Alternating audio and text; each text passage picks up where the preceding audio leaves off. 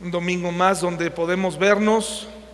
La pandemia no ha terminado, no se, no se confíe. Eh, les pido que oremos por Javier, el, hijo de Gaby, que no está enfermo, pero en su escuela eh, hubo brote. Eh, algunos niños se enfermaron y, y, bueno, pues él está aislado. Pero para que no, no nos confiemos, porque realmente ya pareciera que ya esto quedó atrás, ya en la calle andamos así, este, ya hasta nos saludan de beso y nos andamos saludando de beso. Entonces, pues, nada más hay que seguir teniendo cuidado. Santiago 5, del 13 al 15. Note lo interesante de esta porción, una porción que francamente nunca eh, en todos los años que llevo de cristiano, nunca la entendí al 100%. Y ustedes van a ver por qué. Porque cuando estaba cuando la lees suena de una forma, se ve de una forma, pero en la práctica hay un montón de aclaraciones respecto a esto que ya no sabes qué creer. Pareciera que lo que está diciendo él es, es polémico o que puede ser tan real, pero a la vez tan prohibido que la gente pueda llegar a, irse al otro lado. Muchas iglesias están preocupadas porque la gente se vaya del lado de la mística. Entonces, eh, te dan explicaciones y yo lo encontré incluso en los comentarios bíblicos que he consultado, muchas explicaciones de por qué esta aparente fórmula que Santiago nos da para encontrar la salud física. ¿Ok? Entonces vamos a leerlo. Dice, ¿alguno de ustedes está pasando por dificultades? Dice Santiago, que ore. Suena bastante bien. No está fuera de la doctrina, no está fuera de lo que nos han enseñado, pues es la oración, hemos escuchado. Puede mover la mano de Dios, puede eh, cambiar las cosas. La oración funciona, ¿de acuerdo? En, ese, en eso estamos todos de acuerdo, ¿no? Pero luego dice, ¿alguno está feliz? Que cante alabanzas. Independientemente de la dificultad que representa eh, cantar alabanzas cuando estás triste, como lo hicieron Pablo y Silas en la cárcel, pues es fácil hasta cierto punto, o a veces se nos olvida ser eh, agradecidos con Dios por las cosas que Él hace por nosotros. Por eso dice, si estás feliz, canta alabanzas. No hay mejor manera que agradecerle a Dios que alabándole. Hasta aquí todo bien, ¿no? No hay problema, todos, así esta es la fórmula. ¿Estás feliz? Agradece a Dios alabándolo. ¿Estás triste? Ora. ¿Alguno está enfermo? Y aquí es donde viene el tema polémico, no para la Biblia, no para Santiago, para nosotros como iglesia, para nosotros que hemos crecido en una fe y en una creencia que tantas veces trata de eh, ignorar o de rechazar los milagros. La intervención milagrosa de Dios en la vida de alguien. Vamos a orar. Señor, necesitamos mucho de tu sabiduría, de tu dirección en esta mañana para tocar este tema que tiene como objetivo, tú, tú lo sabes, que nos animemos a confiar en ti, que nos que busquemos con más fidelidad y con más fe y con más deseo ver tu mano moviéndose milagrosamente en temas en los que a veces vemos todo perdido. Nos ponemos en tus manos esta mañana en el nombre de Jesús. Amén. ¿Y por qué es complicado de entender? Dice, alguno está enfermo. A mí, yo comparo mucho este, aunque en proporciones diferentes, pero el corito que acabamos de cantar cuando dice que eh, alabad, alabad a Dios en su santuario, con el candor de la danza, pues nadie danzó. ¿No? Nadie de nosotros danza, pero lo cantas y dices simbólicamente, te lo dices para ti. Bueno, lo que pasa es que nosotros no danzamos, pero bueno, pues ahí dice, ahí dice, ¿verdad? que también se alaba a Dios de esa forma. Debido a las reglas morales, éticas, eh, lo que ustedes quieran, y el, y el qué dirán, eso significa el que no nos confundan con los demás o con otras denominaciones que desafortunadamente han caído en el exceso y han caído en el desorden, en donde francamente si uno se cuestiona qué es lo que está pasando ahí. Pues para evitar eso, no necesariamente porque hayamos pensado si eso le agrada a Dios o no, Sencillamente para marcar una diferencia con otras iglesias, decimos, no, no levantas tus manos, no danzas y, y no hacemos otras cosas para que no nos confundan con otros, porque nosotros y la sana doctrina dicen, todo mundo, hermanos y hermanas, tiene la sana doctrina hoy en día. Todo mundo, o sea, no te vas a encontrar a nadie que te diga que nosotros no tenemos sana doctrina, nosotros tenemos una doctrina más feliz que la tuya o, tenemos una doctrina más interesante. O, no, todos están, es una sana doctrina. Y hablábamos la otra ocasión que la sana doctrina también se mide, o también debería, eh, eh, si hay una serie de criterios, pues también deberíamos evaluar si nuestra sana doctrina está tratando bien a los hermanos, o estamos tratando bien a los hermanos con la sana doctrina, porque a mí la sana doctrina que me ha tocado vivir, pues sí tiene que ver a veces hasta con opresión, ¿no? Pero eso sí, tenemos sana doctrina. Entonces, a veces por no querer que nos confundan con otras iglesias, decimos, no, nosotros no hacemos esto o aquello. Y aquí sucede algo similar. Dice, en primer lugar, pareciera, hermanos y hermanas, que es muy sencillo desglosarlo. Primero dice aquí, si alguno está enfermo, que llame al doctor. ¿Así dice? Que llame al doctor, llama al doctor. Ahora, es muy probable, y debido a la situación global en este momento o local que vivía Santiago, si fue antes o durante o después de la hambruna, con esto vienen enfermedades y puede ser que le haya tocado mirar a muchos hermanos con enfermedades graves. ¿De acuerdo? Entonces aquí Santiago dice, si tu familiar está enfermo y lo más seguro es que ya visitaste al doctor, porque aquí no nos está enseñando que no visites al doctor, ¿ok? Los doctores y la ciencia no está peleada con, la Biblia. Pero hay iglesias que dicen, no, es que la fe eh, tiene que darse si tú evitas las consultas eh, y vas directo por fe. No es eso, ¿de acuerdo?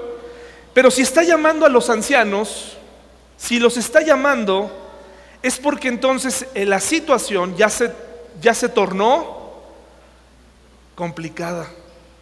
Y entonces hay que llamar a los ancianos. ¿Qué entendemos por ancianos? Los líderes de la iglesia local a la que ellos pertenecían.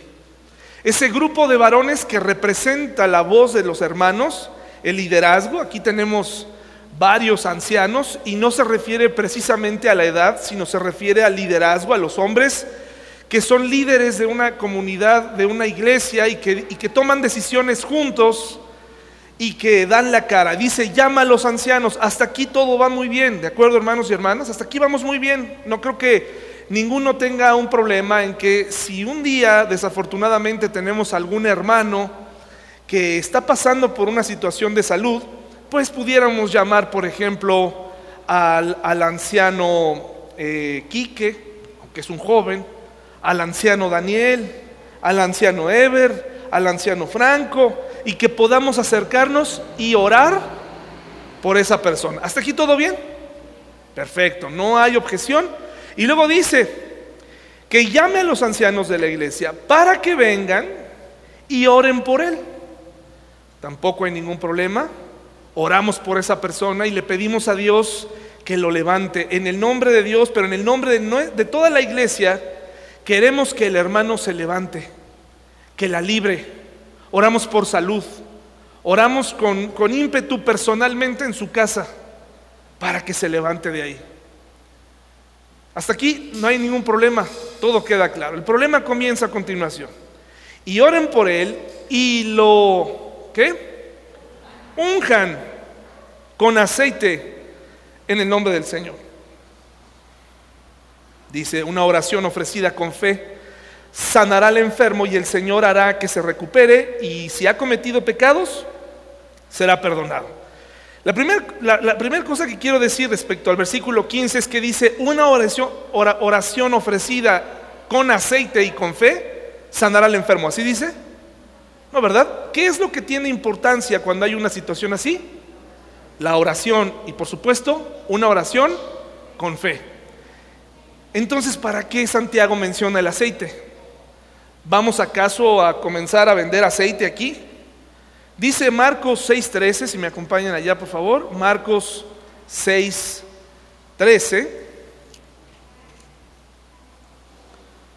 En los comentarios que he escuchado, los comentaristas tímidamente temen mencionar la palabra milagro en todo esto, porque si es un caso perdido, la oración de fe va a ocasionar, ¿qué?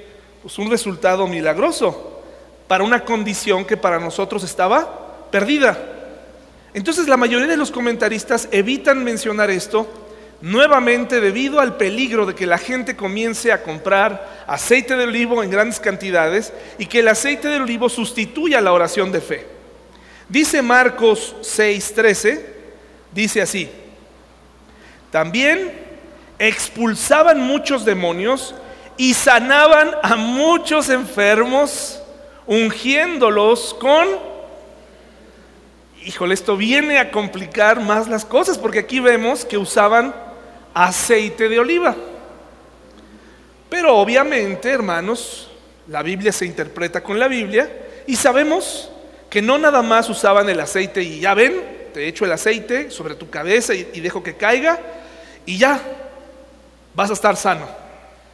¿Por qué se utilizaba esto? El aceite de oliva se utilizaba para ungir a los reyes. ¿Se acuerdan en el Antiguo Testamento? Cuando había un rey se le ungía una ceremonia. Y lo que simbolizaba era cubrirlo. El, aceite en, otras porciones puede simbolizar también el Espíritu Santo. Pero en, en este caso el ungir al enfermo, cubrirlo de, en su cabeza y dejar que cayera, era frotarlo, era acariciarlo, dejar que el aceite cayera suavemente sobre la persona. Y eso simbolizaba y era pedirle a Dios, Señor, este es el hermano. Él es. Lo ponemos en el centro de esta oración. Ayúdalo. Queremos que tú lo sanes con la caricia de este aceite. Queremos que Él sepa que lo amamos y lo ponemos y lo identificamos como el que en este momento necesita tu atención y tu cuidado. Como cuando se ungía un rey, se le ponía ahí y decían, Él es el responsable. ¿Ya lo vieron? Ahí está. Está todo lleno de aceite. Él tiene la responsabilidad. Ahí está. No era una humillación, era ponerlo en el centro del problema y orar por Él y ungirlo. Era casi como un tratamiento de amor. Era como un tratamiento de amor para esa persona. Vienen muchas cosas a nuestra mente, pues los reyes estaban sentados y eran ungidos, o probablemente de pie y alguien se subía y lo derramaba. Pero un enfermo que estaba en el, en el lecho de su cama, probablemente levantaban su cabeza y solamente lo dejaban caer y lo acariciaban y él podía oler el aroma delicioso del aceite de oliva. ¿De acuerdo? Probablemente con alguna especie. El aceite de oliva no tiene ningún poder eh, milagroso en sí mismo. Se ha comprobado y aquella región estaba llena pues, de los árboles del olivo. Pero eso no significa que tuviera algo específicamente milagroso. Hoy en día muchos de nosotros tomamos vitaminas y vemos la parte de atrás y vemos lo que tiene, ¿no? Y vemos que la semilla, la chía, wow, la chía, no hombre, dame un agua de limón con chía la chía es muy buena para bajar de peso. A mí lo único que me hace es me empanzona, hermanos. Pero la gente compra chía, ¿sí? Les encanta la chía. Yo no le he encontrado ningún beneficio, pero ahí está la chía. Luego hay otras hierbas con nombres difíciles de pronunciar, ¿verdad Mayra? Muy difíciles de pronunciar, que por respeto no lo voy a mencionar, que ayudan al crecimiento del cabello, que no se caiga, etc. ¿De acuerdo? Y así, que para esto y para aquello, eh, eh, eh, las, las mandrágoras, utilizadas como una forma de em, aumentar el apetito sexual, la fertilidad. Por eso Raquel eh, las deseaba tanto y se las quería ahí negociar a Lea, porque tenían un asunto de fertilidad de por medio. Por mucho tiempo se le han atribuido el poder, el poder de las, de las plantas. Y haces tu tecito y, y, está bien, tienen, tienen propiedades curativas, pero no milagrosas, ¿de acuerdo? Todos coincidimos con eso, ¿verdad? O hay alguien que dice, no, pues porque oye, no, la canela, la camila canela me cura de todo, ¿no? No, ojalá, ¿no? Eh, medios alternativos para curar el cáncer, medios alternativos para, bueno, hasta tratamiento con el veneno del alacrán, ¿no, hermanos? Si tú has tenido la desafortunada experiencia de tener algún familiar con cáncer, sabes que estás capaz, eres capaz de probarlo todo, sí, con tal de que se levante. La aparente fórmula que Santiago nos dice aquí es, llama a los ancianos y juntos, únjanlo y pónganselo en las manos de Dios. Y, y dígale, sánalo, mira, es Él, es Él es darle la importancia al momento tan, tan grande, de tal forma que incluso esa persona se revitalice y, sepa que, cuenta con la iglesia. Pudiéramos eh, terminar esta mañana y decir, perfecto, qué, qué bonito, ¿no? Incluso si la persona dice aquí, hubiera pecado, porque además también muchos comentaristas dicen que esta persona que está aquí estaba enferma porque cometió pecados. Pero si usted lo lee bien, dice, una oración ofrecida con fe sanará al enfermo y el Señor hará que se recupere. Y si ha cometido pecados, será perdonado. Pero no dice necesariamente que esa persona estaba enferma por el pecado. Dice, y si ha pecado, o sea, es decir, si su enfermedad vino a consecuencia de su pecado y a lo mejor fue golpeado en el camino, tiene una inflamación, pues el aceite de oliva también podía ayudarle a desinflamar, a, desinfectar, lo que ustedes quieran, pero no necesariamente estamos delante de un caso de una persona pecadora que está enferma por, por eso. Ahora, sí existen casos, por supuesto que sí, que tenemos enfermedades que vienen a consecuencia de nuestro pecado, ¿verdad?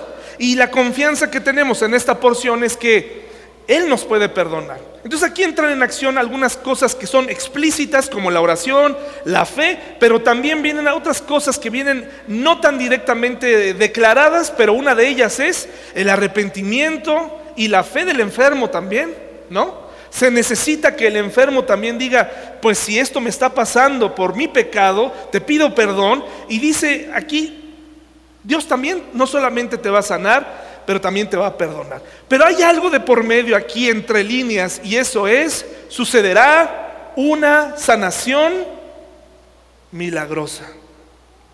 Y ahí es donde muchos de nosotros, me incluyo por muchos años, traté de evadir cualquier posibilidad de eh, creer en los milagros como predicador y como cristiano, o de darles demasiado énfasis, porque eso significaría, decía yo, confundir a la gente, hacerle pensar que Dios de, alguna, de algún modo ya no se manifiesta de esa forma y que por lo tanto yo no tenía por qué darle énfasis a los milagros. Y les voy a decir algo, de hecho, la mayoría de los cristianos o de las personas que están considerando eh, ser cristianas o no, y algunos cristianos, la diferencia es, o la objeción es, es que yo no creo que esas cosas sucedan. Yo no creo que hoy en día los milagros puedan suceder. Yo creo que los milagros eh, ya cesaron, como dice en Corintios, que cesarán las lenguas, es decir, los idiomas, cesará eso, cumplieron su propósito, yo lo veo claramente ahí, cesarán eh, la profecía, es decir, la información inédita. Sin embargo, tenemos esas dos eh, corrientes todavía muy metidas en la iglesia contemporánea, gente que habla en lenguas extrañas, ni siquiera en otros idiomas, sino en lenguas extrañas, eh, guturales, eh, mm, inentendibles, casi casi como si mi hija pequeña estuviera hablando, implorando el Espíritu Santo. Dice la palabra de Dios que las lenguas, los idiomas cesarían, porque además esto es beneficio para los incrédulos, no es algo para la iglesia, pero eh, dice la Biblia, eso cesó y la profecía, el que yo te pueda decir a ti, yo veo, ¿no? Eh, tú eh, ahora puedo ver en tu futuro prosperidad, veo, en tu, veo en, tu, en tu futuro esto, veo, en fin, ¿no? Eso también cesará, la, la profecía ha sido sellada, aquí la tenemos, es suficiente para nosotros, precisamente por el peligro de que si aún estando aquí claramente dicho que eso cesaría, la gente lo sigue creyendo y lo sigue haciendo y lo sigue eh, divulgando y por eso mucha gente no nos cree. Y por eso sí, en algunos casos es importante diferenciar entre mm, por qué algunos cristianos hacen ciertas cosas y por qué hacen otras. Pero, dicho esto, eso no significa, hermanos y hermanas, que Dios no puede hacer milagros hoy en día. Que Dios pueda levantar a alguien, eso, eso no significa que Dios no pueda hacer algo milagroso. Hubo un hombre llamado David Hume, un escocés filósofo en el siglo XVIII, que pues gracias a él la cristiandad eh, y el mundo en general encontró el contexto histórico perfecto para dejar de creer en los milagros. Y él les dio un argumento basado también en las leyes del movimiento de Newton, que todos sabemos que, descubrió, ¿no? entre eso la ley de gravedad. Y Newton y la gente que estudiaba con él creían en Dios, pero de ahí tomaron el hecho de decir que hay una teoría que se llama, o una forma de ver el, mundo como una máquina, y que Dios hizo las cosas con leyes tan específicas y tan claras, tan claras, que como un reloj de, esos que usamos o que tenemos muy bonitos de cuerda, que Dios hizo al mundo, lo armó, no están en contra de Dios, creen en Dios, pero dicen, Él creó el mundo, lo dejó funcionando como un reloj, para ya no jamás intervenir en él. Eso es lo que dicen los newtonianos. ¿Se imagina?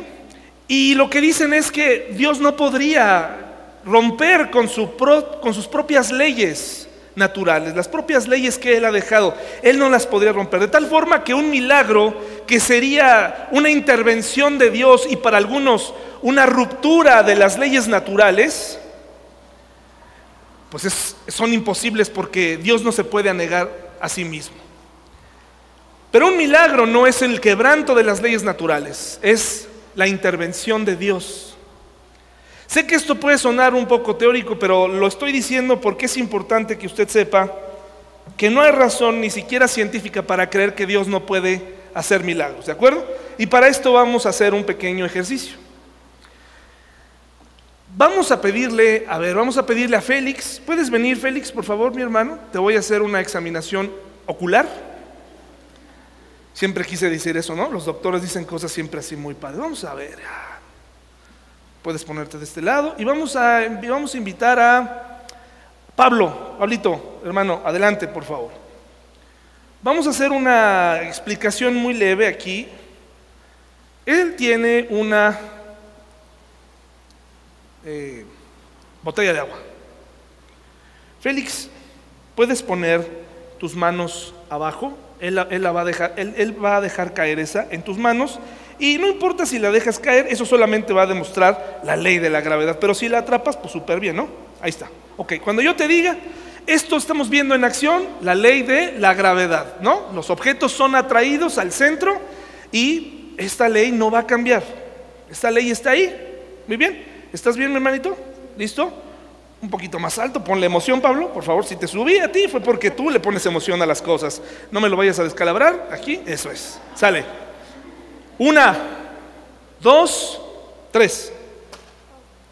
La ley de la gravedad, la ley, no se fue volando el agua, ¿o sí? Entonces, ¿qué sería un milagro de Dios dentro del marco de la, de la ley? Para la gente que dice es que no, él no puede romper sus propias leyes, los milagros no ocurren. Vamos a hacerlo otra vez. Cuando yo te diga, una, dos, tres. ¿Qué pasó aquí, hermanos? ¿Hubo una intervención de alguien externo y se rompió la ley de la gravedad? No, pero hubo una intervención. Hermano, te has ganado un agua. Luego me la devuelves. Y tú, pues, lo siento. Gracias. Gracias. Dios puede intervenir en nuestro mundo, hermanos y hermanas. Dios puede intervenir. Ese es el centro del mensaje de hoy. El problema no es que Él intervenga, el problema es, ¿creeremos en Él?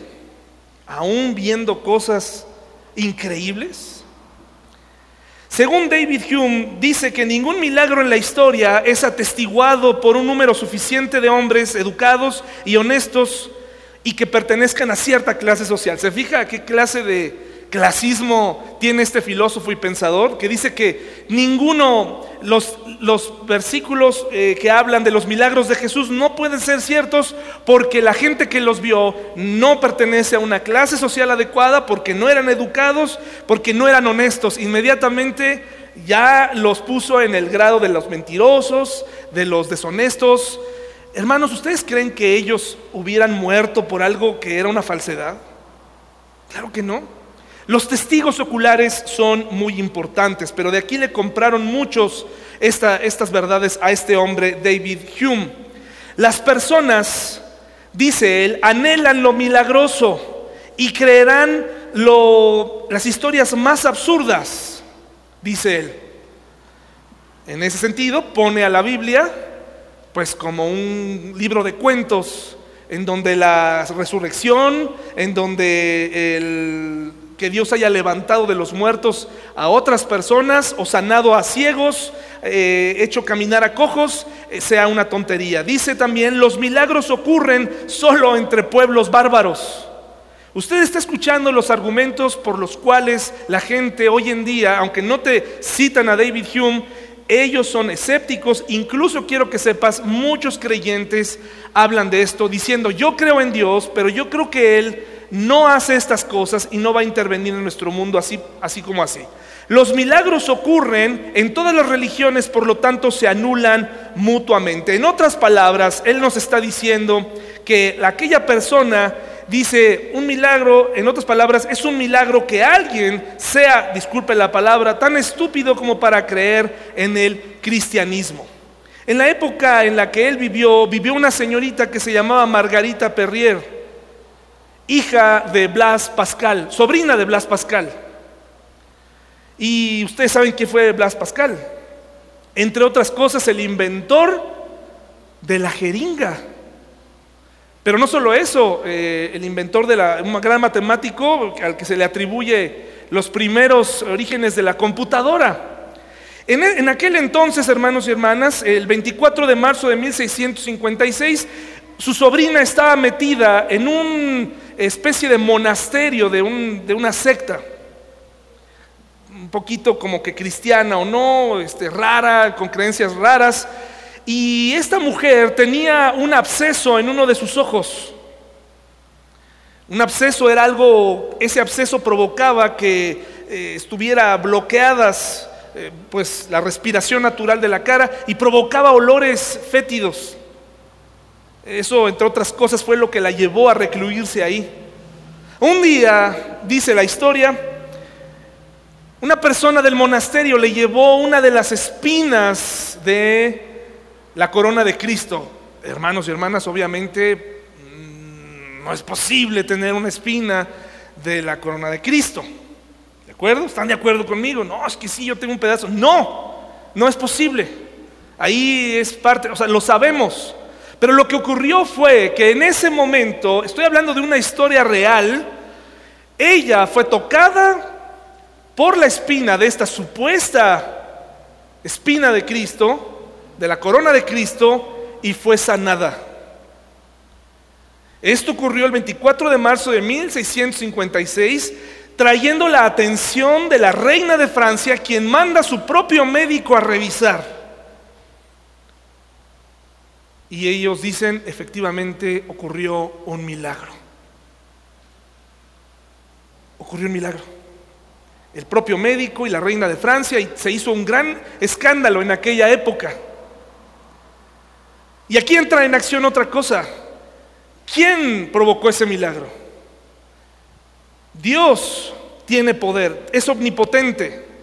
Pero también, hermanos y hermanas, existe la posibilidad, así como existe el bien, existe el mal. Y puede ser que algunos milagros también ocurran de ese lado. Increíble que muchos cristianos que están aquí hayan tenido experiencias sobrenaturales con fantasmas y que me las platiquen con gusto, pero nunca hayan experimentado un milagro de Dios pero sí una aparición del diablo. Qué curioso, ¿no? Sí, a mí me espantan. Hombre, un día escuché pasos y, no, hombre, salí corriendo. Se me prendió este, el, agua del baño, ¿no? Y entonces yo me pregunto, ¿tenemos más sensibilidad a que el diablo pueda hacer algo? Que Dios mismo pueda hacer algo en tu vida. Es más, le ponemos más peros a que haya sido un milagro de Dios a decir, no, yo creo que esto fue obra del diablo. Cuando algo sucede mal en una reunión, de pronto eh, decimos, hay oposición. Ay, fue el diablo. Y le damos crédito al diablo y, y, prácticamente validamos sus obras, sus pequeños espectáculos ridículos, asustándonos en la noche, se los atribuimos a él. Y lo que proviene de Dios, en muchos casos decimos, quién sabe si haya venido de Dios o no. Lo importante de esto es que David Hume, que vivía en esta época, dijo, no, eso, eso sabemos que no puede ser posible. Éxodo 7:22 nos habla de un grupo de magos en la corte del faraón que imitaron la magia, con magia, lo que Moisés hizo con el poder de Dios. lo tenemos o no lo tenemos? Ahí está. Hay gente que no va a creer aún viendo, aún él dijo, David Hume acerca de esta mujer Margarita Perrier, dijo, este milagro está mejor, mucho mejor documentado que cualquier milagro del Nuevo Testamento y aún así sabemos que no es posible.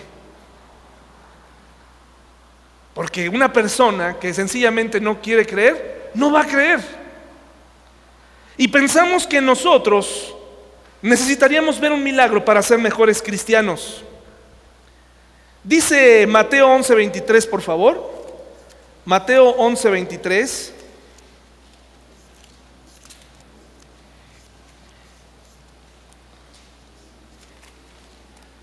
Ninguno de nosotros puede negar que del otro lado, del lado diabólico, también hay poder. Y si el diablo puede hacer ese tipo de cosas, ¿por qué nuestro Dios no podría hacerlo? ¿Y por qué no podríamos decirle, esto fue un milagro de Dios, esto lo hizo? Sin, sin pertenecer a una denominación, sencillamente que aumente nuestra fe. Pensamos que los milagros no ocurren tan seguido. Dice Mateo 11, 23, ¿ya lo tenemos? Mateo 11, 23. ¿Y ustedes, los de Capernaum, serán honrados en el cielo? No, descenderán al lugar de los muertos, pues si hubiera hecho en la perversa ciudad de Sodoma los milagros que hice entre ustedes, la ciudad estaría aquí. ¿Hasta cuándo? Hasta el día de hoy. ¿Fue suficiente un milagro, hermanos y hermanas, para que ellos creyeran? ¿Cuántos milagros vieron en Capernaum? De mano del Señor Jesús, muchísimos, y no, no fue suficiente. Lucas 16.3, por favor. Lucas 16.3.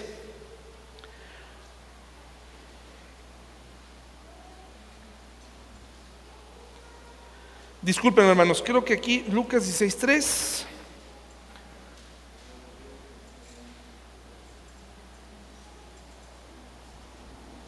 Creo que aquí, creo que me, equivoqué en esta cita, hermanos. Vamos a, vamos a, vamos a, perdón. 16.6, ¿verdad? No, me parece que me equivoqué. Perdón, hermanos. No hay milagros suficientes para que una persona crea. Dijéramos nosotros, decimos, si Dios me manifestara un milagro, si Dios hiciera algo en mi vida, si Dios permitiera esto, entonces yo creería en Él. Pero no es cierto, hermanos y hermanas. Regresando a Santiago 5, por favor. Santiago 5. Ahí podemos notar algo muy interesante. Mire lo que dice Santiago 5 acerca del poder de la oración y la intervención de Dios. Mire lo que dice Santiago 5.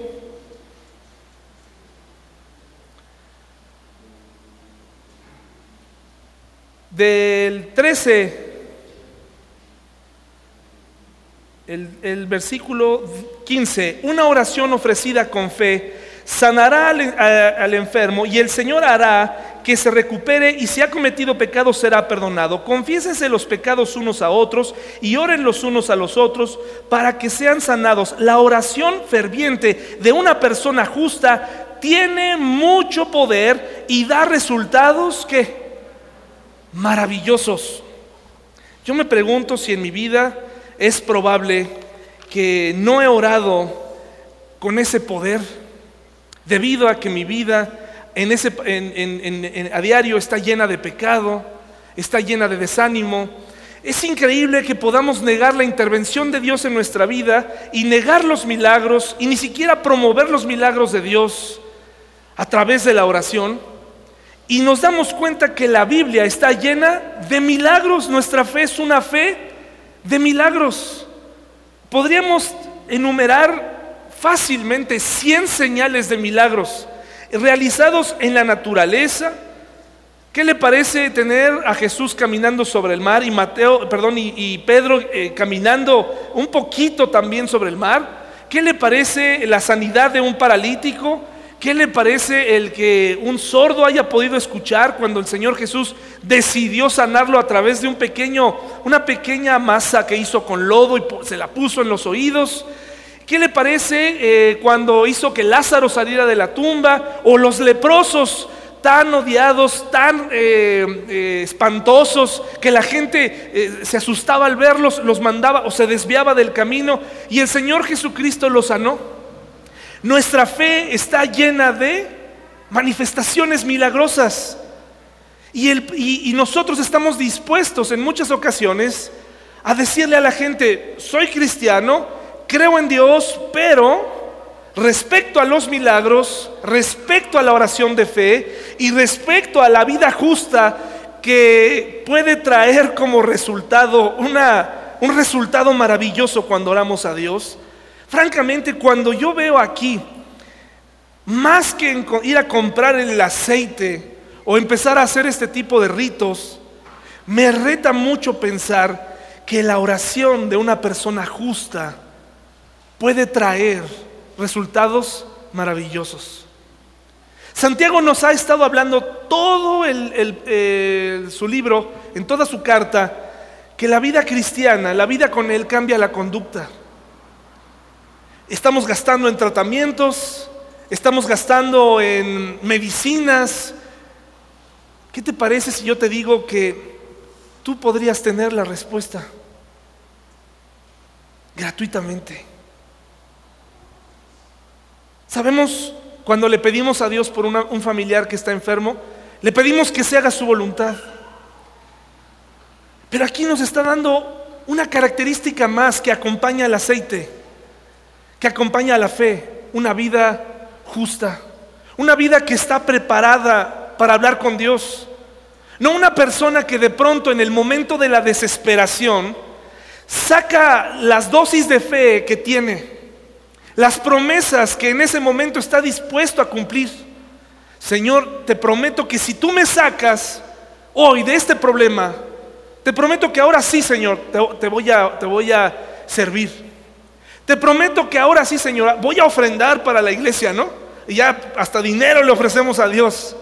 Te prometo que yo voy a hacer esto y aquello, te prometo, pero hermanos, dice aquí que la oración de una persona justa da resultados la oración de una persona justa da resultados maravillosos.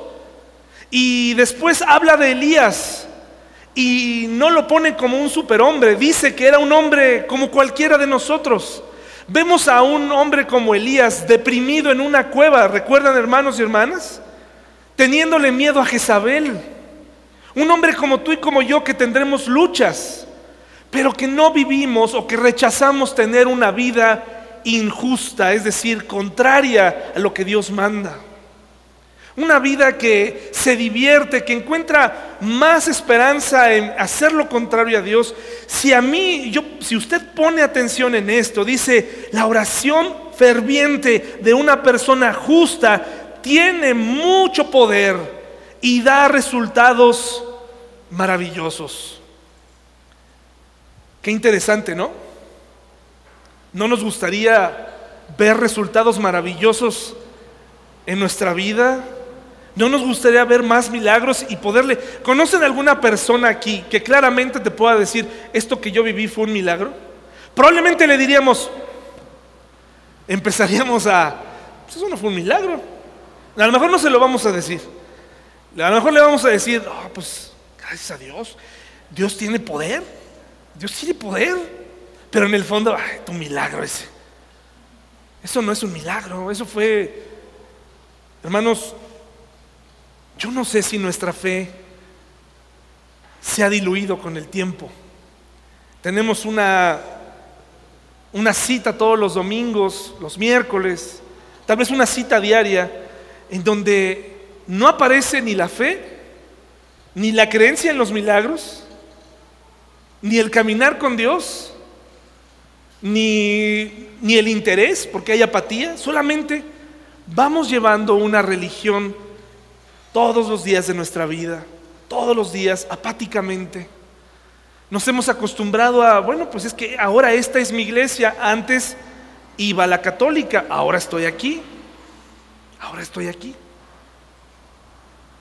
Donde no existe una comunión íntima con nuestro Dios y tampoco hay un interés por vivir una vida justa, una vida que, que nos preguntemos, ¿realmente si yo oro fervientemente, no, no está diciendo que Dios no escucha al injusto, hermanos y hermanas. ¿Está diciendo eso el, texto? No, ¿saben? Les voy a decir algo que va a sonar muy polémico. Pero Dios escucha a todos. De otra forma, ¿cómo podría ocurrir la salvación? Dios hace salir el sol sobre justos e injustos. Dios escucha a todos. Dios está interesado en escuchar las peticiones. Pero aquí nos está diciendo Santiago, hay una diferencia entre una oración desesperada de una persona que se aparece en tiempo de crisis y una persona que constantemente vive una vida justa. Y la diferencia es resultados de la oración contra resultados maravillosos. Yo quisiera poder contar más milagros a ustedes. Quisiera poderles decir eh, un día de estos, contarles algo y decirles, mi Dios hizo esto por mí. Mi Dios, no, no llegar y contarles como, oigan, ¿qué creen? No tenía dinero el otro día andaba yo bien desanimado y bien necesitado de dinero y me metí la, la, mano a la bolsa y me encontré un billete de a 100. Y ese es el milagro, es un milagro, ¿no? Yo quisiera contarles otro tipo de cosas, hermanos y hermanas. Vi su protección. Vi su cuidado, parecía que esto iba a pasar, parecía que me iba a salir del camino, parecía que me iban a hacer esto y Dios me ayudó. Y que, sintiéramos esa emoción de saber que Dios interviene en nuestro pequeño mundo. Porque hay un mundo espiritual alrededor que nos rodea, que lucha y que nos ha llevado al escepticismo, hermanos y hermanas, nos ha llevado a la teoría y no a la práctica. Nos han enseñado que Dios pudiera en algún momento hacer un milagro de acuerdo a, ciertas cosas, pero aquí nos está diciendo que una persona enferma puede recibir la salud por la oración de un grupo de personas. Y la pandemia probablemente nos agarró mal parados en ese sentido. Estamos esperando, y yo he sido muy duro con los que dicen que hacen milagros, ¿no? Y les he cuestionado y he dicho, a ver, si tú en tu iglesia haces milagros, ¿por qué no vas a los hospitales? ¿Por qué no vas y sanas a la gente? Pero en realidad, la exhortación debería ser para mí mismo. ¿Qué clase de oración, qué clase de calidad en oración tengo con mi vida? ¿Estoy respaldando la oración que hago por mis hermanos? ¿O estoy orando por rutina? ¿Qué tanto peso tiene la oración en mí? ¿Qué tanto, ¿Con qué tanto fervor? ¿Con qué, tantas, qué tanto respaldo hay de la vida justa que puede traer maravillosos resultados para ti, hermano y hermana? Yo estoy convencido que muchas veces la oración de alguien más me ha salvado.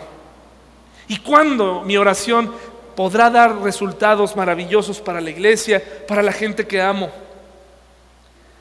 Lo que se nos ha perdido en el camino, hermanos y hermanas, es, en primer lugar, la unidad de la iglesia para orar. No nos gusta orar.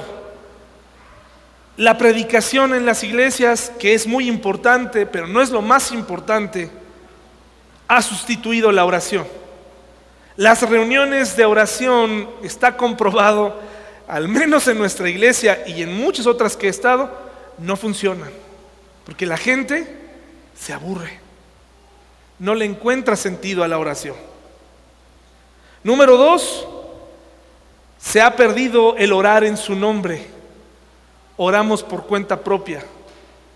No le pedimos a Dios que haga un milagro, que Él intervenga en nuestro mundo. Solo se busca fama. Oraciones muy elocuentes, oraciones a veces que caen hasta en lo ridículo, hermanos y hermanas.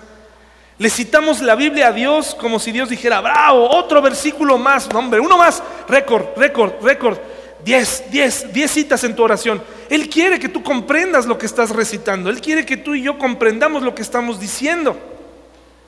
Orar en su nombre es decirle, Señor, te pido que vengas, que te manifiestes. En el nombre de Jesús, haz tu voluntad. Yo creo que tú puedes hacer algo, tú puedes intervenir en este problema, tú puedes cambiar la situación. Como les decía, hay personas creyentes que eh, dejan de orar personalmente con Dios y, y, le empiezan a contar a Dios una historia mientras oran, ¿no?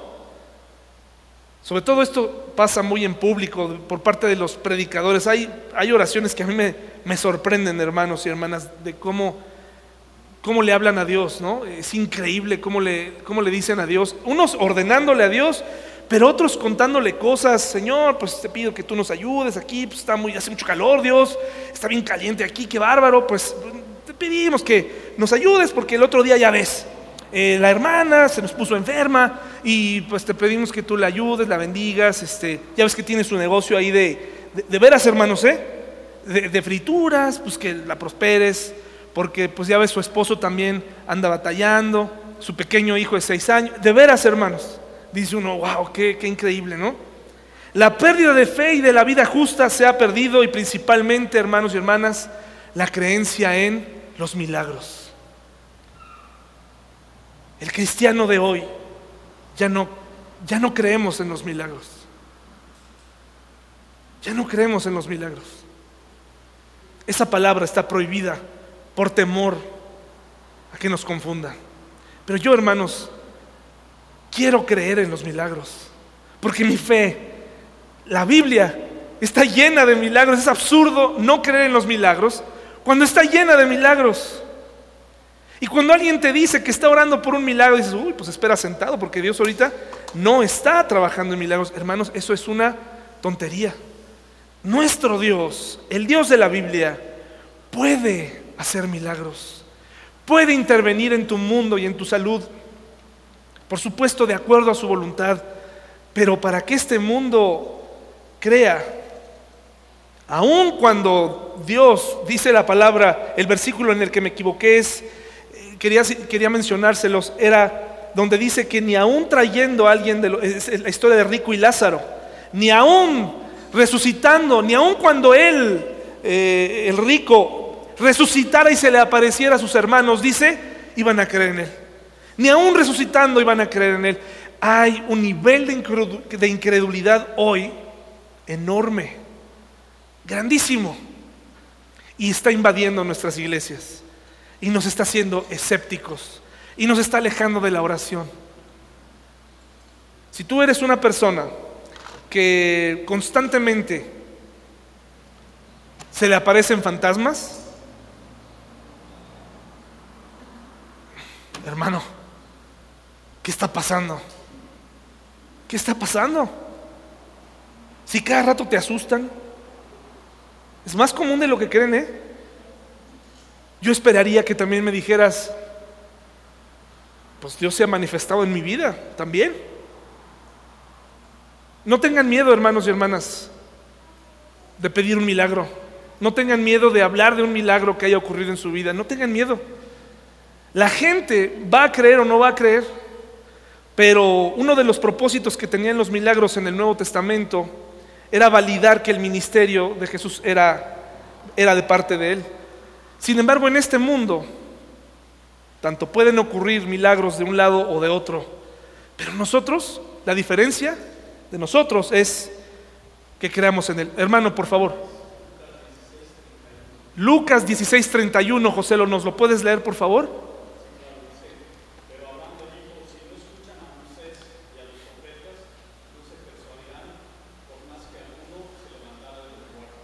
Lo voy a leer para la gente que está en Zoom.